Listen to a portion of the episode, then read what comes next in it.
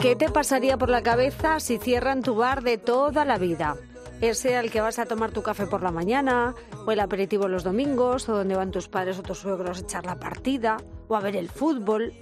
Algo así les ha pasado a los vecinos de una zona del Eixample de Barcelona que ha cerrado un bar histórico del barrio. Se llamaba Granja Monsant, llevaba abierto 40 años y ha cerrado no por falta de clientes, sino por el agotamiento de su propietaria y la reciente muerte de su madre, que era el alma del local. Según cuentan los vecinos de la zona, era un bar famoso por sus bikinis, como conocen allí a los sándwiches de jamón y queso. Y desde luego han lamentado mucho su cierre y quisieron acompañar a Rosa María, su dueña, en ese último momento.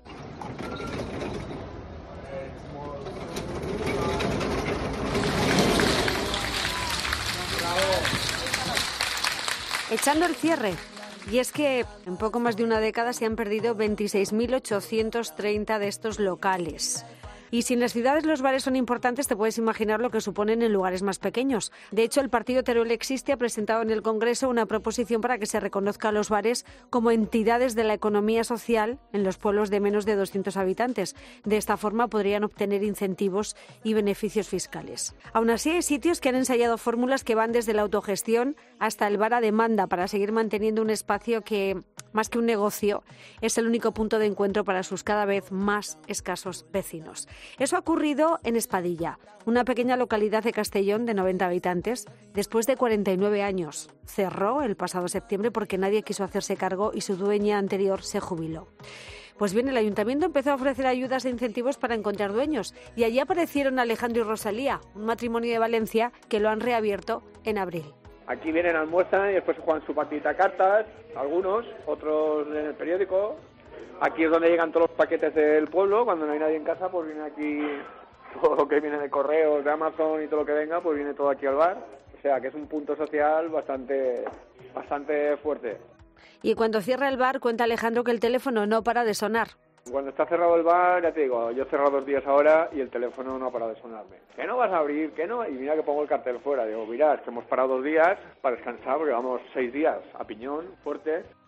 En Cuenca, concretamente en Santa María del Val, con 68 vecinos, tienen dos bares a demanda. Solo así resultan rentables y uno de ellos lo lleva el propio alcalde Ricardo Molina. Esta tarde salimos a tomar una cerveza. A ver, eh, pues si no viene, oye, que no venimos esta tarde, que nos vamos. Pues no abres, no, no enciendas no gastas. Pues nos vamos apañando. Es como si fuera un bar familiar de todos. Se abre casi a demanda, como el transporte. El objetivo final, cuenta el alcalde, es mantener con vida al pueblo. Solucionamos más los problemas más en el bar entonces, yo creo que un pueblo sin bar se pierde toda la vida social, porque entonces habría vecinos que no se verían nunca, en, tres, cuatro meses, bueno, nunca, en todo el año no se verían. Que España es un país de bares lo sabemos porque los bares son esos lugares fundamentales para el 85% de los españoles. Y así lo refleja un reciente estudio sobre el impacto que tiene la hostelería en la actualidad que ha presentado la Asociación Estatal de Directores y Gerentes en Servicios Sociales.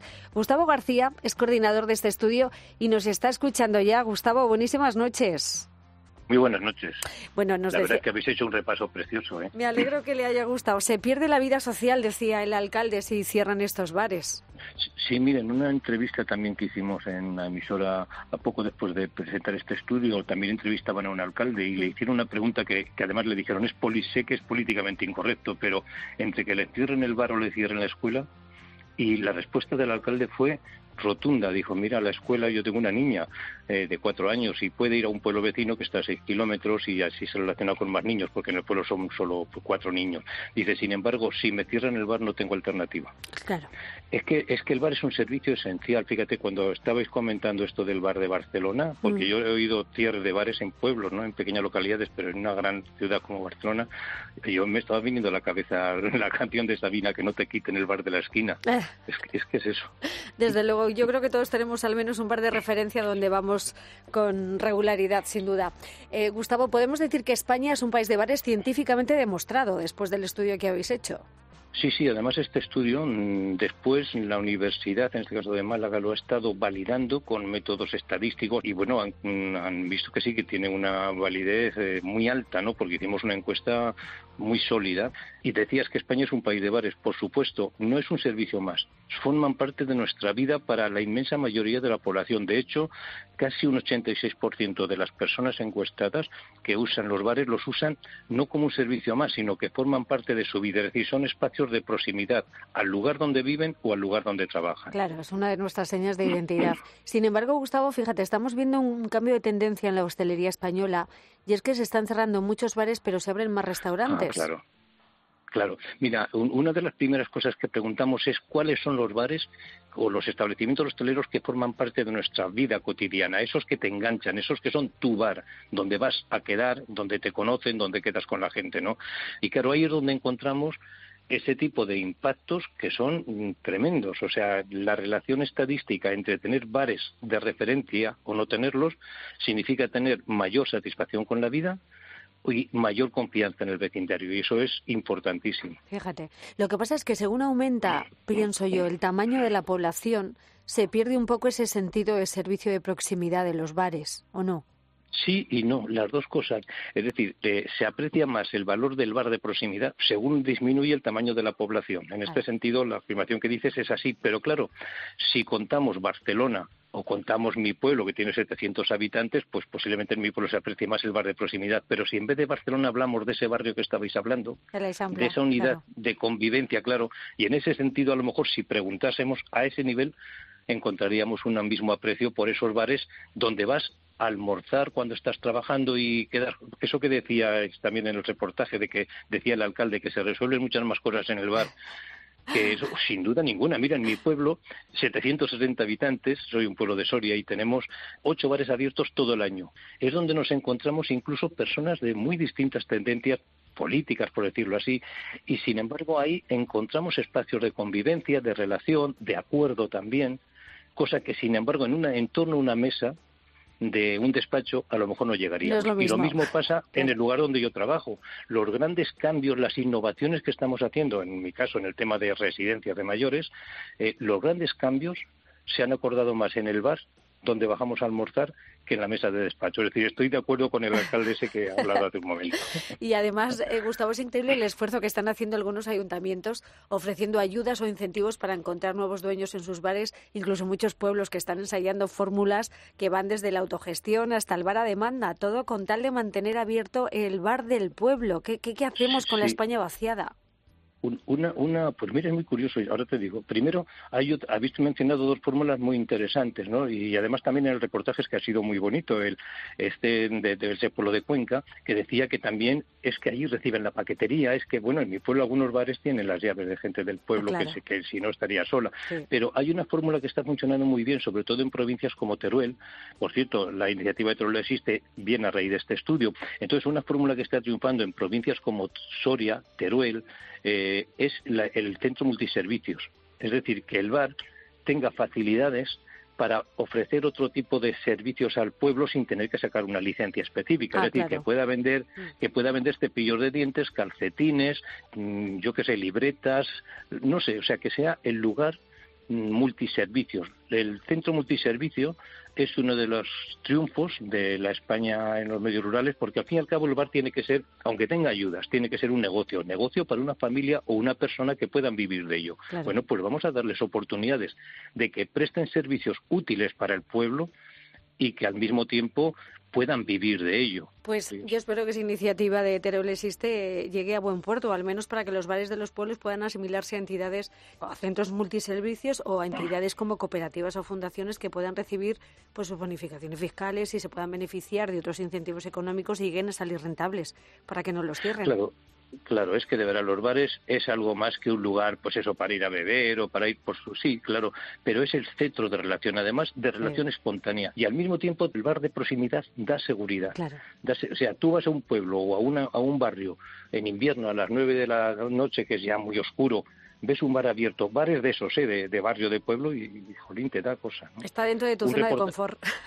Claro, un, reportaje de un medio de comunicación en, en, la provincia, en este caso era Segovia, encabezaba un reportaje sobre este estudio que hicimos con un caso que había pasado la semana anterior en un pueblo pequeño. Decía que a las 8 de la tarde, en el mes de noviembre, todo oscuro, se pegó fuego un edificio. Dice, menos mal que estaba el bar abierto, la gente del bar se dio cuenta, salieron y lo apagaron. Fíjate. Cuando llegaron los, los bomberos les felicitaron y el dueño de la casa les invitó a volver al bar y les pagó toda la ronda de pues claro que sí, para eso están los bares. Exactamente. Y, para ese tipo de celebraciones, sin duda. Ya lo creo. Eh, si, si hace años nos dijeran que los bares acabarían convirtiéndose en una especie protegida, nos llevaríamos las manos a la cabeza, Gustavo. Qué cosa. ¿eh? A que sí, todos tenemos algún bar. Y, y además eso, los que tenemos bares de referencia somos, tenemos mayor satisfacción vital y mayor confianza en la ciudadanía, que es eso, decir que estamos más propensos a participar y a relacionarnos. Y eso es importante. Sin eso no hay cultura, no hay sociedad. Y desde luego que, ahí tienen mucho que ver los bares. Eh, Gustavo García pues es coordinador de este estudio sobre la dimensión social de la hostelería en España. Gracias por estar esta noche en COPE. Y Gustavo, nos vemos en los bares. Pues muchas gracias y que no nos cierren el bar de la esquina. Eso es. Adiós, gracias. Adiós.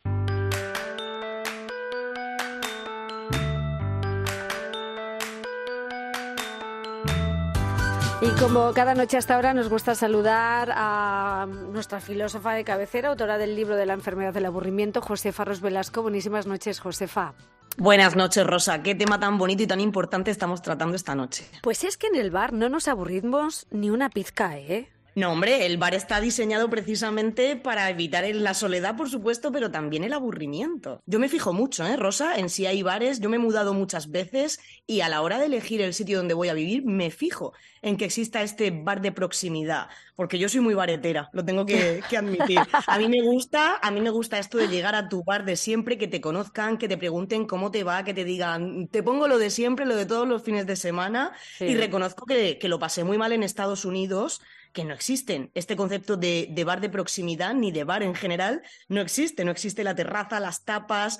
Y para mí fue un gran aliciente a la hora de decidir volver a España. Desde el que exista ese bar. Bueno, y los bares que cumplen una función social muy importante es un elemento de cohesión social en entornos de proximidad en nuestros pueblos. Fíjate, es fundamental porque forman parte de, la vida de las personas y en este momento en el que cada vez hay un mayor número de personas afectadas por situaciones de soledad, los bares, y es lo que quería mm, hablar contigo esta noche, Josefa, evitan eso, el aislamiento y la soledad.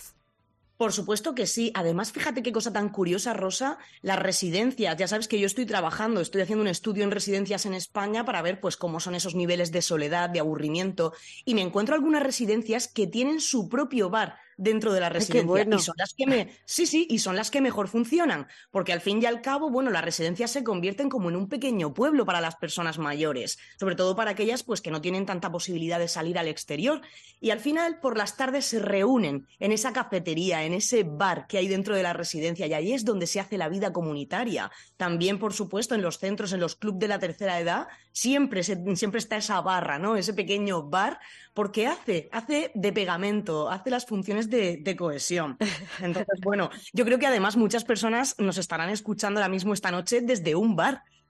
Desde luego, ahí es donde se comparten las alegrías, donde ahogamos las penas ¿eh? y donde se solucionan muchas cosas, ¿eh? muchos problemas de nuestro día a día, como hablábamos pues con sí, Gustavo. Más que, más que ser, como decía Gustavo, más que ser fuente, tenemos un poco esa idea de que son fuente de conflictos, ¿verdad? Porque al final, bueno, es un lugar donde se vende alcohol, a veces pueden generar peleas, molestias a los vecinos, pero esto pasa más en los bares de los jóvenes. Los bares de proximidad de los que estamos hablando, que cumplen esta función, no suelen ir aparejados de este tipo de conflictos normalmente. ¿eh? Desde luego que sí. Nos encanta. Y pienso, pienso en otra cosa, Rosa, es que actualmente también Mm, ¿Cuántos puntos de encuentro se están generando en bares para el pensamiento, para compartir ideas y pensamiento? Se están generando un montón de cafés filosóficos, tertulias filosóficas y se llevan a los bares. Será porque estos espacios tienen esa magia, ¿verdad? Nos dan esa oportunidad de sentirnos a gusto, sentirnos en confianza, expresar nuestras ideas con más libertad bueno, son maravillosos. Y es curioso que siendo un país de bares, pues se hayan convertido en una especie a proteger. Por eso hoy queríamos poner el foco en cada uno de estos bares que forman parte de nuestra vida y que nos gustaría que lo siguieran haciendo. Por supuesto que sí. Fíjate cuando, cuando estábamos en plena pandemia, cuando cerraron los bares, creo que fue algo que nos destruyó a todos. Fue demoledor y estábamos deseando en gran medida, oye, que podamos volver a los bares, aunque sea con mascarilla, para los fumadores, aunque no se pueda fumar en la terraza, pero que nos devuelvan ese espacio, porque al final es donde nos encontramos, es donde nos relacionamos y con esa libertad que decía Gustavo, ¿no? Perdemos un poquito eh, esa inhibición y nos lanzamos a relacionarnos incluso con personas, ya no solo con quien conoces, con esos bares de proximidad en pueblos más pequeños, sino yo muchas veces también voy al bar a conocer a gente nueva. A ver, oye, ¿qué está pasando? ¿Quién hay por aquí? Desde luego, oye, pues que no nos cierren, como decía Gustavo, el bar de la esquina, ¿eh? que siga abierto por, favor. por muchos años. Yo sufro mucho porque el bar de la esquina donde yo vivo está cerrado. Vaya. Ojalá lo vuelvan a abrir. Eso es lo que hay que hacer, volver a abrir ese, ese bar y, que cunda la vida en torno a ese bar. Es nuestro, es nuestro distintivo, atrae a muchísima gente. Cuando vienen turistas, desde luego se quedan sorprendidos de este fenómeno que nosotros tenemos y tenemos que conservar. Desde luego, es nuestra cultura y nuestra seña de identidad.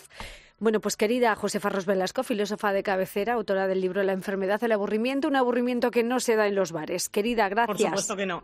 Nos vemos en los bares, Rosa. Eso es, un beso. Un besazo.